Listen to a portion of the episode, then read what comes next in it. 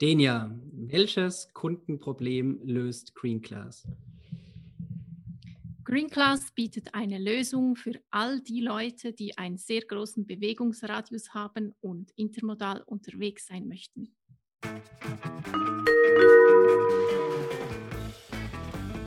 Das Team vom New Mobility Planet heißt Sie herzlich willkommen an Bord. Ihre Gastgeber sind Björn Bender von der SBB und Andreas Hermann vom Institut für Mobilität an der Universität St. Gallen. Herzlich willkommen zum New Mobility Planet. Heute mal wieder mit zwei spannenden Gästen. Ich erlaube mir zuerst den ja lang kurz vorzustellen, die ja Begleiterin und fast schon Mitgründerin von SBB Green Class, lange ähm, im Produkt und für den Vertrieb des Projekts und des Produktes verantwortlich gewesen und heute HR-Leaderin, mitverantwortlich für unseren SBB Inkubator.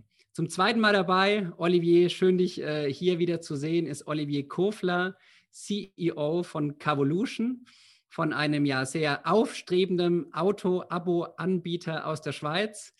Und ja, wir werden heute viel über Auto sprechen, aber sehr, sehr stark im Kontext von SBB Green Class respektive Green Class. Und den Spannungsbogen, den behalten wir auch noch ein bisschen aufrecht. Äh, ich würde gerne den ja starten wollen und dich fragen, wie wir eigentlich mit SBB Green Class gestartet sind, was deine Erfahrungen sind und was eigentlich SBB Green Class am Ende ausmacht. Mit mir hier, und das will ich nicht vergessen zum Start, ist natürlich wie immer Andreas als Co-Host. Herzlichen Dank, Björn. Die Idee entstand, als eine Kollegin vor ein paar Jahren ihr Auto im Service hatte und als Ersatzauto den BMW i3 bekommen hat sie war so begeistert von einerseits dem Auto, aber auch der Möglichkeit, ähm, die sie dann entdeckt hat, ihre Mobilität zu kombinieren, dass sie diese Idee direkt ähm, in Workshops äh, eingebracht hat. Und da sind dann extrem viele Gespräche äh, gelaufen, Workshops haben stattgefunden. BMW wurde angerufen und nur drei Monate später waren dann die ersten 150 Pilotkunden ausgestattet mit dem Prototypen oder mit dem ja, Pilotprodukt ähm, und waren dann ein Jahr unterwegs mit diesem Produkt, äh, das damals ein Elektroauto, ein GA, äh, Versicherungen, Publibike, Mobility und ganz viele weitere Bestandteile beinhaltet hat. Und es macht mich auch stolz zu sehen, dass von diesen Pilotkunden immer noch einige ähm, auch heute noch unsere Kunden sind. Ähm, das damalige Team hat echt viel bewegt, sowohl am Markt, aber auch innerhalb der SBB. Kann man eigentlich sagen, dass es so ein Stück weit ja das erste äh, intermodale, multimodale Produkt der SBB gewesen? Ja, also ich glaube, so ein bisschen Zeitgeist, würde ich sagen, sehr, sehr früh erkannt. Ähm, ich darf das vielleicht auch aus meiner heutigen SBB-Rolle sagen, weil ich damals noch in einer anderen Verantwortung war und immer so ein bisschen ja fast schon neidisch über die Grenze geschaut habe und gedacht habe, wow, die SBB geht da, 2016 war das, ne, sehr, sehr progressiv, gerade in diesem Bundling der unterschiedlichen Mobilitätsangebote äh, voran. Und äh, ja, aus dem Piloten, den du eben beschrieben hast, wurde dann ein Produkt wahrscheinlich, weil es so erfolgreich war und so gut nachgefragt ist? Das ist richtig. Wir haben ähm, aus dem Piloten sehr viel lernen können. Wir durften damals auch diese Kunden äh, begleiten und sie ein bisschen beobachten, wie sie das Produkt nutzen, welche Bestandteile sie wann einsetzen, konnten dann auch Erkenntnisse aus, dem, äh, aus den Verhaltensänderungen ziehen. Und von da an haben wir das Produkt weiter laufend äh, weiterentwickelt, geknetet, neu gedreht, Bestandteile rausgenommen, neue reingetan. Irgendwann haben wir auch modularisiert, das heißt, man konnte dann selber bestimmen, welche Bestandteile rein sollen und welche nicht. Und ja, die Fanbase, also die, der Kundenstamm, ist von da an laufend gewachsen. Jetzt sind wir heute zu viert im Podcast und haben den Olivier dabei. Ähm, kann man sagen, wir sind jetzt eigentlich aus dieser Explorationsphase Green Class heraus. Wir haben sehr viel gelernt. Du hast eben gesagt, viele Produktanpassungen. Wir haben viel geknetet. Wir haben, glaube ich, auch, und das kann man auch offen sagen, gelernt, was wir vielleicht als SBB gar nicht so gut können, weil es nicht unseren Kernkompetenzen entspricht. Und waren jetzt auf der Suche nach einem starken Partner, um eigentlich in die nächste Stufe zu kommen, ne? um die Skalierung äh, dieses Produkts wirklich anzugehen. Ähm, jetzt haben wir uns lange auf die Folter gespannt. Denia, warum ist der Olivier im Call? Der Olivier hat uns begeistert. Äh, wir haben mit ihm diverse Gespräche geführt und wir wurden angesteckt von dem positiven Vibe, der er mit seinem Team ausgestrahlt hat. Ähm, wir waren auf der Suche nach einer äh, Firma, die ähm, genau diese vielen Kompetenzen, die du genannt hast, äh, mitbringt, sei es Wissen ums Auto, sei es um Logistik, sei es um wie man überhaupt jemandem so etwas Großes, Physisches wie ein Auto, was wir als SBB uns nicht so gewohnt sind, zu einem Kunden bringt. Und Carvolution kann das und die können das gut. Und deswegen freuen wir uns darauf, dass das Produkt Green Class bei ihm weiterleben wird. Olivier, was hast du gedacht, als äh, die SBB oder die Denia irgendwann auf dich zugekommen ist und hat gesagt, lasst uns mal über Green Class sprechen? War dir das alles schon bewusst und bekannt, was in den letzten Jahren lief oder wie hast du reagiert? Ähm, ja, lustigerweise war ich ja, ähm, wo ich das das erste Mal gelesen habe, ich glaube, das war wirklich noch physisch in der 20-Minuten-Zeitung, ähm, dass es lanciert wird, hatte ich mich dazu mal auch für diesen äh, Test mal angemeldet, äh, kam dann aber, ich glaube ich, nicht zum Zuschlag oder es waren, glaube ich, zu viele Leute, die das wollten. Also ich kannte daher schon SB Green Class und das Angebot und ähm, ja, fand es damals schon extrem gut und äh, freut mich natürlich umso mehr, dass wir jetzt dieses Produkt äh, zusammen mit euch weiterführen dürfen und äh, weiter ausbauen. Ja, absolut. Kannst du vielleicht ganz kurz in wenigen Sätzen sagen, was, was Cavolution ist, nochmal für all die äh, Zuhörenden, die den letzten Podcast nicht mitverfolgt haben und vielleicht auch kurz sagen, ja, warum äh, warst du bei der Anfrage so begeistert, beziehungsweise warum habt ihr euch überhaupt entschlossen, in diese Partnerschaft einzusteigen? Genau. Also Cavolution ist in der Schweiz der führende Auto-Abo-Anbieter. Ähm, ein Auto-Abo ist die Alternative zu Kauf und Leasing. Man kann sich ein Auto aussuchen ähm, und hat dann quasi alle diese Services im Auto-Abo integriert. Versicherung, Reifenservice, Warten, Straßenverkehr, Steuern.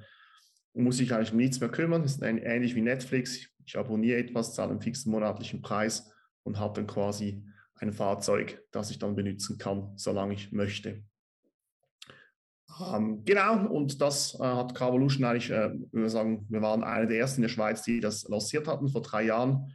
Und äh, ja, sind wirklich im Moment sehr, sehr happy mit der Performance und ja, wir sagen, haben jetzt mittlerweile bald 70 Leute eingestellt, die eben nur dieses ähm, Auto-Abo pusht und wir wachsen weiterhin stark.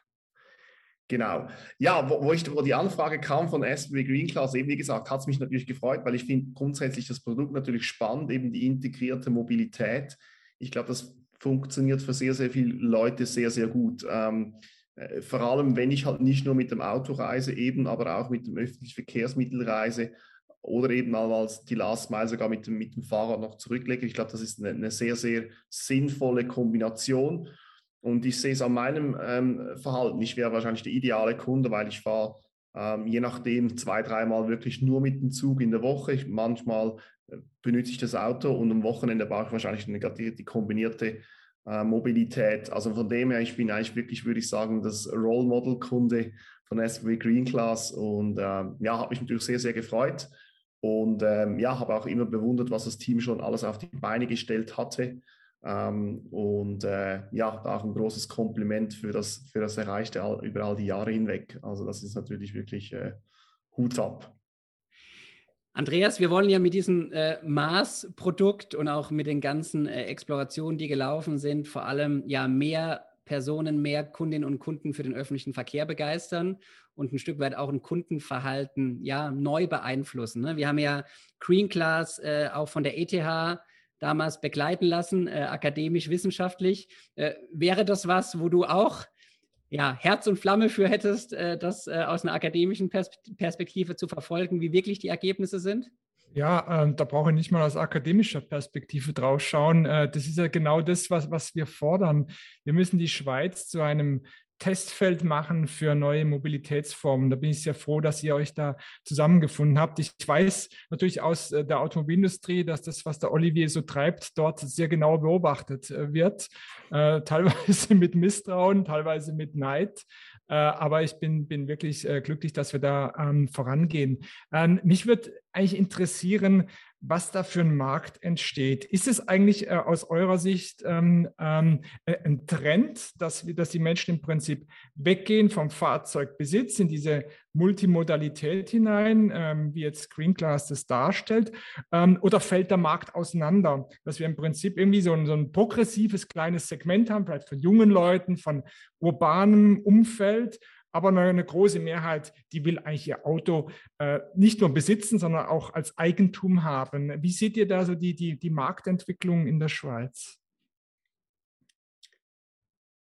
Ja, also ich, starte sonst. Ähm, ich glaube grundsätzlich dieses ähm, Access instead of Ownership, ich glaube, das ist eine grundsätzlich eine globale Bewegung und die hat schon sehr, sehr früh angefangen und ist jetzt langsam auch beim Auto angekommen. Ich glaube, das ist ein globaler Trend der Trend ist grundsätzlich, kommt immer mehr auch in Europa, in die Schweiz und insbesondere ähm, startet jetzt, und ich würde sagen, wir starten erst die Welle, startet jetzt beim Fahrzeug. Ähm, und eben die Studien sagen ja, dass rund 2030 fast jeder Zweite eben nicht mehr besitzen will, ein Auto, sondern eben eher ähm, eben den Zugriff wichtig ist. Ähm, wir werden sehen, ob das dann 50 Prozent sind oder ein bisschen weniger, aber ich glaube, es ist, es ist schon ein Trend und ich glaube, wir sind jetzt am Anfang äh, dieses Trends. Und dann, glaube ich, eben kommt der zweite Aspekt dazu. Das ist, glaube ich, Auto ist ein Element, aber ich glaube, eben, es wird auch weitere Elemente geben, wo eben dieses Access, dieses Ich brauche jetzt etwas und gebe es dann wieder zurück. Ich glaube, das ist spannend, weil sich dann eben neue Mobilitätsformen dann kombinieren lassen zu etwas Neuem. Äh, von dem her kurz, wir sind am Anfang und ich bin da sehr, sehr euphorisch, äh, was die Möglichkeiten in Zukunft betreffen. Dem kann ich sehr gerne beipflichten. Also das ist auch etwas, was wir gelernt haben in den Anfängen von Green Class und auch mit ein Grund, warum im aktuellen Produkt ein persönliches Auto dabei ist. Also dieses Auto wird nicht geshared oder geteilt, weil wir festgestellt haben, dass das ein zu großer Schritt wäre, wenn das Auto bereits äh, zusätzlich irgendwie geshared wäre. Und, aber es ist ein Schritt in die richtige Richtung und es ist durchaus möglich, dass sich da noch ja, Weiterentwicklungen ergeben können in diese Richtung. Könnt ihr uns dann so einen kleinen Einblick geben in die Weiterentwicklung? Eine kann ja sein äh, das Thema Sharing, was du jetzt gerade angesprochen hast. Man kann auch über viele weitere Verkehrsträger noch nachdenken, die in das Paket reinkommen. In welche, in welche Richtung denkt ihr da zusammen? Äh, würdet ihr dieses Produkt im Prinzip weiterentwickeln wollen? Was kommt da noch auf uns zu in den nächsten Jahren? Ja, glaube ich, glaube ich, kann ganz konkret wollen wir heute noch nicht werden, aber ich glaube, da gibt es viele Ideen und vor allem auch viele Möglichkeiten.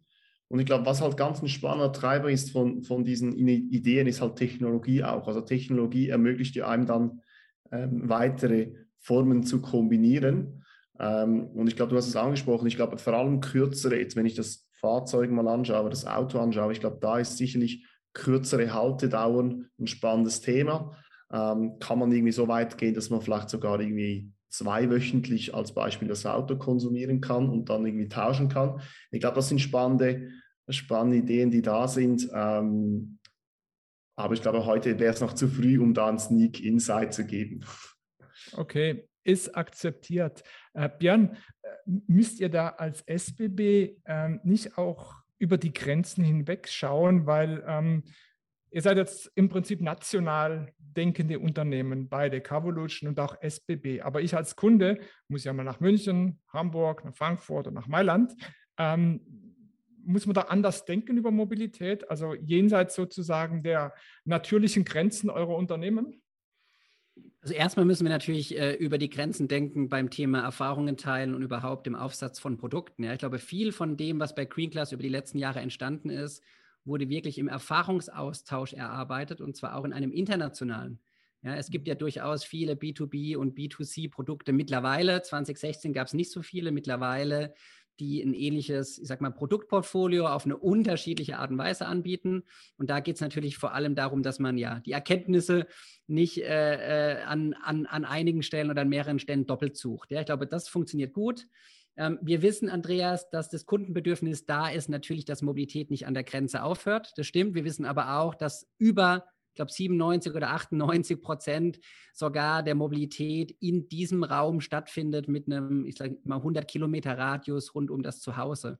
Das heißt, äh, wir bewegen uns nun mal in erster Linie national und natürlich gibt es darüber hinaus Business und, und äh, Freizeitbedürfnisse, die auch grenzüberschreitend sind. Ich glaube, äh, wir haben mit dem, mit dem GEA als Teil äh, von Green Class erstens einen ÖV-Anteil, der nicht an der Grenze aufhört weil du bekommst mit dem GEA zumindest ein vergünstigtes Ticket auch äh, bei allen Partnerbahnen.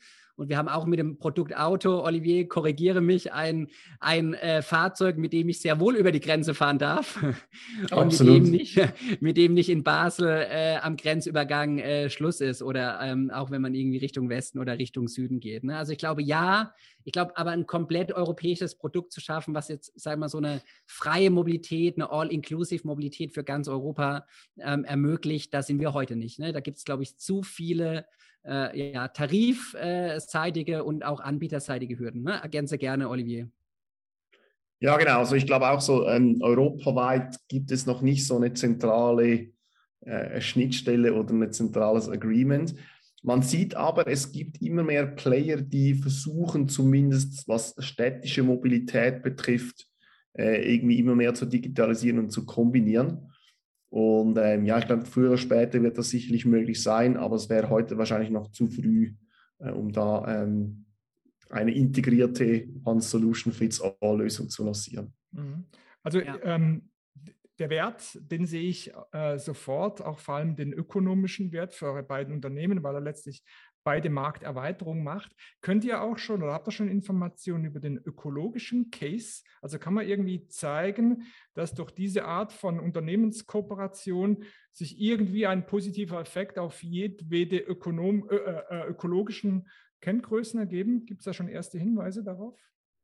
Die gibt es, das ist richtig. Wir hatten im Pilot, der äh, von der ETH begleitet wurde, konnten wir ja auch genau diese Messungen vornehmen und haben da eine wesentliche Verhaltensveränderung festgestellt. Also erstmals äh, haben die Personen vom Verbrennungsmotor auf ein elektrisches Auto umgestellt, was schon mal einen sehr großen positiven Impact hatte.